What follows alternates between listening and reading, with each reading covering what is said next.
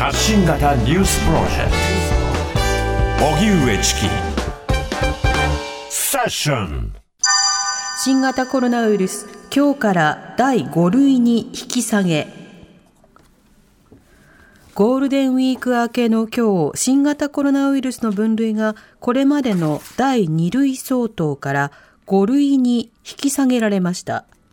これで季節性のインフルエンザと同じく感染した場合外出を控えるかどうかは個人の判断に委ねられることとなります。ただし厚労省は療養する際の参考として発症翌日から5日間と症状が軽くなってから24時間程度は外出の自粛を推奨した上で10日間はマスクを着用するよう呼びかけています。また濃厚接触また濃厚接触者の特定についても行わなくなるほか検査や外来での医療費については高額なコロナ治療薬を除き患者の自己負担が発生しますさて、一気にコロナ対策いろいろとね、変わるみたいですけれども、ね、こちらについては感染症対策などに詳しい沖縄県立中部病院の高山義弘さんにお話を伺います。はい、高山さん、こんにちは。こんにちは。お願いします。お願いいたします。さて、今回の第5類への引き下げ、高山さんはどうお感じになってますか？まずあの、この3年間振り返って感慨深いものがあります。はい、やはりその大きな節目を迎えたなと思います。まあ、医療に関して言うと、まあ、原則としてすべての医療機関で診療が行われることになりますが、はい、まあ、実のところ、院内感染対策も含めて、その準備進んでいない医療機関もあります。うん、まあ、今後、まあ、このあの5類への変更に合わせてですね、あの地域連携も確立していくなど、やらなければいけないこと多々あるなと、えーまあ、そういう思いもしております。うんなるほどまず2類相当と今回の5類、それぞれどう違うんでしょうか？まあ、ざっくり言って、まあ、2類相当、まあ、あの新型インフルエンザ等感染症というのがまあ正式なんですけれども、はい、えー、社会を守るために協力するように国民の皆さんに強く求められてきた感染症だと言えます。うんまあ、そのために、例えば感染者の隔離であるとか、濃厚接触者の外出待機ということが求められてきたわけです。はい、で一方、5類に整理されることで、まあ、国民の皆さん、それぞれの判断に基づく行動が尊重されるようになっていきます。うんえー、行政からの介入であるとか、要請というのは最小限に抑えられてきます。はい、ただ、裏を返すとですね、この感染症から身を守るのは、自らの判断によるもので、行政や社会が守ってくれるとは限らないということにもなっていきます。うんなるほど。またあの医療費の問題なども考えると、ある種、まあ、自己責任と自己負担の面というものが強くなるわけですか？そうなんです。ただ現実ですね、はい、自分だけでは感染症から守りきれるものではありませんので、うん、えー、高齢者であるとか乳幼児、あるいは妊婦さんとかですね、ハイリスク者の方々に対する配慮はより求められるようになったと言えます。うん、まあ、今、よく私言うんですけれども、電車で高齢者とか妊婦さんに席を譲ることと同じで、はい、まあ、法律はないからと守らなくてよいわけではありません。うんうんむしろあのそうした配慮というものがあの個別の場面ではあのより自覚的に行われることも必要になるわけですか？おっしゃる通りです。うんなるほど。改めてこのタイミングでの変更についてはどう感じになりますか？はい。まあ、1年以上にわたってですね、まあ、オミクロン株ということでずっとあの報道されてきていて、まあ、これはあの病原性の低下した株です。でこれがあの、まあ、1年以上続いたということが一番大きいと思います。まあ、世界でも新たな変異株のシフトを認めてないことが大きいですよね。はい、であの加えて、先行して感染拡大を、まあ、この数年間あのしてきた欧米諸国ですね。日本は遅れて、まあ、あの感染拡大がしたんですけれども、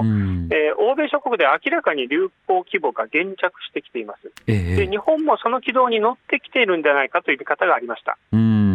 でもう一つあの、もちろんですねやっぱりあの3年間にわたる対策で国民が疲れ果ててきている、えー、まあ、社会の正常化に向けたきっかけを必要としてきたこともあると思います。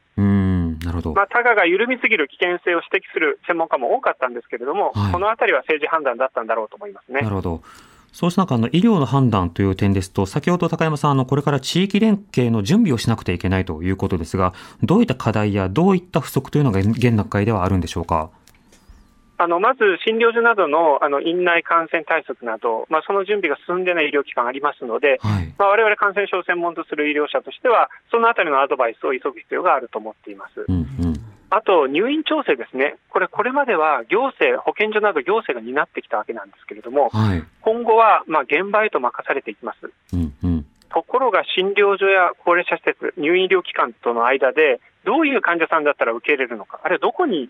運んだらいいのかというところの、えー、申し合わせができているとは言い難いので、はい、場合によっては患者さんに必要な医療が提供できなくなる恐れがあります。この調整は急がなければいけません。あこの入院調整なんですけれども、まあ、例えば保健所が各病院にこう連絡をするとか、救急搬送の場合に各医療機関に連絡をするのと違って、あのコロナだよ、入院しなきゃいけなくなったよとなった時には、誰がどういったやり取りをどことすることになるんですか？本来は診療所の医師がまあ診断してるわけですから、はい、その診療所の医師の責任になりますけれども、はい、その診療所から各医療機関に電話をかけて、ですね、うんうん、えー、そちらで入院可能でしょうかということをまあ問い合わせて探さなければいけない。で入院医療機関の病床がこれまでも逼迫しがちだった中で、本当にそれが見つけられるのかと不安を感じている診療所の先生は多いです。うんなるほど診療所のまあ負担というものはこれから増えることにはなるんでしょうか？そうですね、あの診療所の先生方も、あのまあ、流行規模によってはですね入院先が見つから見つからないということで、うん、あの非常に強い責任を負ったままですねちょっと、えー、あの困ってしまうということも起きかねないので、まあ、そうならないように入院医療機関との連携をきちんと、ここはあの現場任せとはいえ、そこの連携を推進するのは行政の役割ですから、きちんとグリップしてほしいなというふうに思います。なるほどまた、あの、一定程度、その緩和されるということで、まあ、じゃあ休まなくてはいいとか、そういったような、その、まあ、各自の判断ということになると、感染の規模が増える可能性、これについてはいかがでしょうか？まあ、そのあの可能性はあの常にあると思います。ただ一方で、やはりそのオミクロン株になって病原性が下がってきたこと、またハイリスク者に対するワクチン接種が進んできたことで、重症化する人たちが減ってきたということも事実です。えー、ですから、まあ、もちろん医療側の努力も必要ですけれども、えー、まあ国あの住民の皆さんがですねあの症状に合わせて適切な医療機関を受診していただくように心がけていくということで、あのまあ、あの負荷の分散というものが図られるんではないかなというふうに思います。また、マスクなどについては、これ個人判断、あるいはその職場ごとに、まあ、各々のガイドライン決めてくださいねということですが、まあ、マスクの有用性そのものは変わっていません。このマスクについては、高山さんいかがでしょうか？そうですね。あの、マスクについては大きな議論にあのなっていて、まあ、あの、国民の皆さんも関心が高いところだと思います。はい、まずあのあのまずあの理解していただきたいのは、5類になったからといってウイルスが変わったわけではありません。うん、感染力も病原性も同じです。ですから、まあ、若い人たちがただの風邪と受け止めていても、持病のある人とか高齢者にとっては、命取りになりかねない感染症だということは、うん、あのご理解いただきたいと思います。でだからこそあの、5類になったからとは言っても、ハイリスク者の方々をですね感染者から守っていくということが必要だと。で、マスクの話なんですけれども、はい、マスクは症状のある人がマスクを着用することによって、周囲に対する感染リスクを下げるという効果はあります。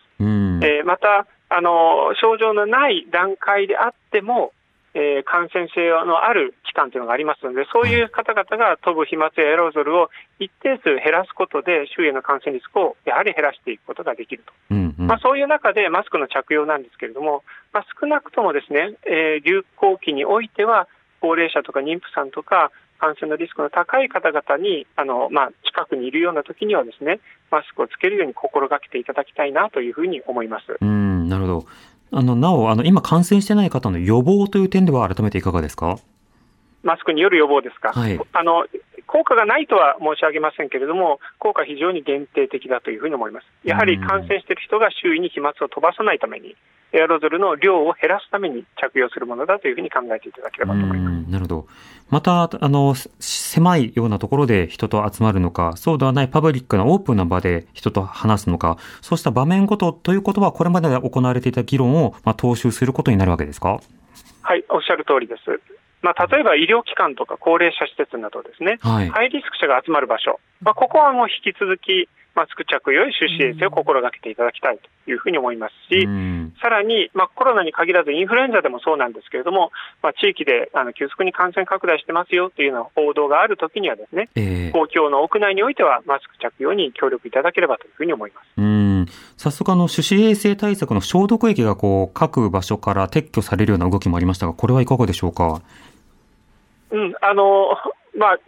多少私はあの過剰だった部分もあったんではないかなというふうに思いますので、えー、まあ、医療機関、高齢者施設とかですね、あるいはあの子どもたちがあの、まあ、いろいろベタベタような触るようなところ、まあ、そういうところでちょっとあの手を洗ってくださいね、あるいはアルコールで消毒してくださいねという場所は作ってもいいと思いますけれども、うん、まあ、日常的にあちらこちらで出身衛生をしながらというような段階ではなくなってきたんじゃないかなと思います。なるほど、より重点的なところでは継続をしつつ、それ以外は検討ということになるわけですか？そうですね。うん。わかりました。高山さん、ありがとうございました。はい、ありがとうございました。ありがとうございました。沖縄県立中部病院の高山義弘さんにお話を伺いました。荻上チキ。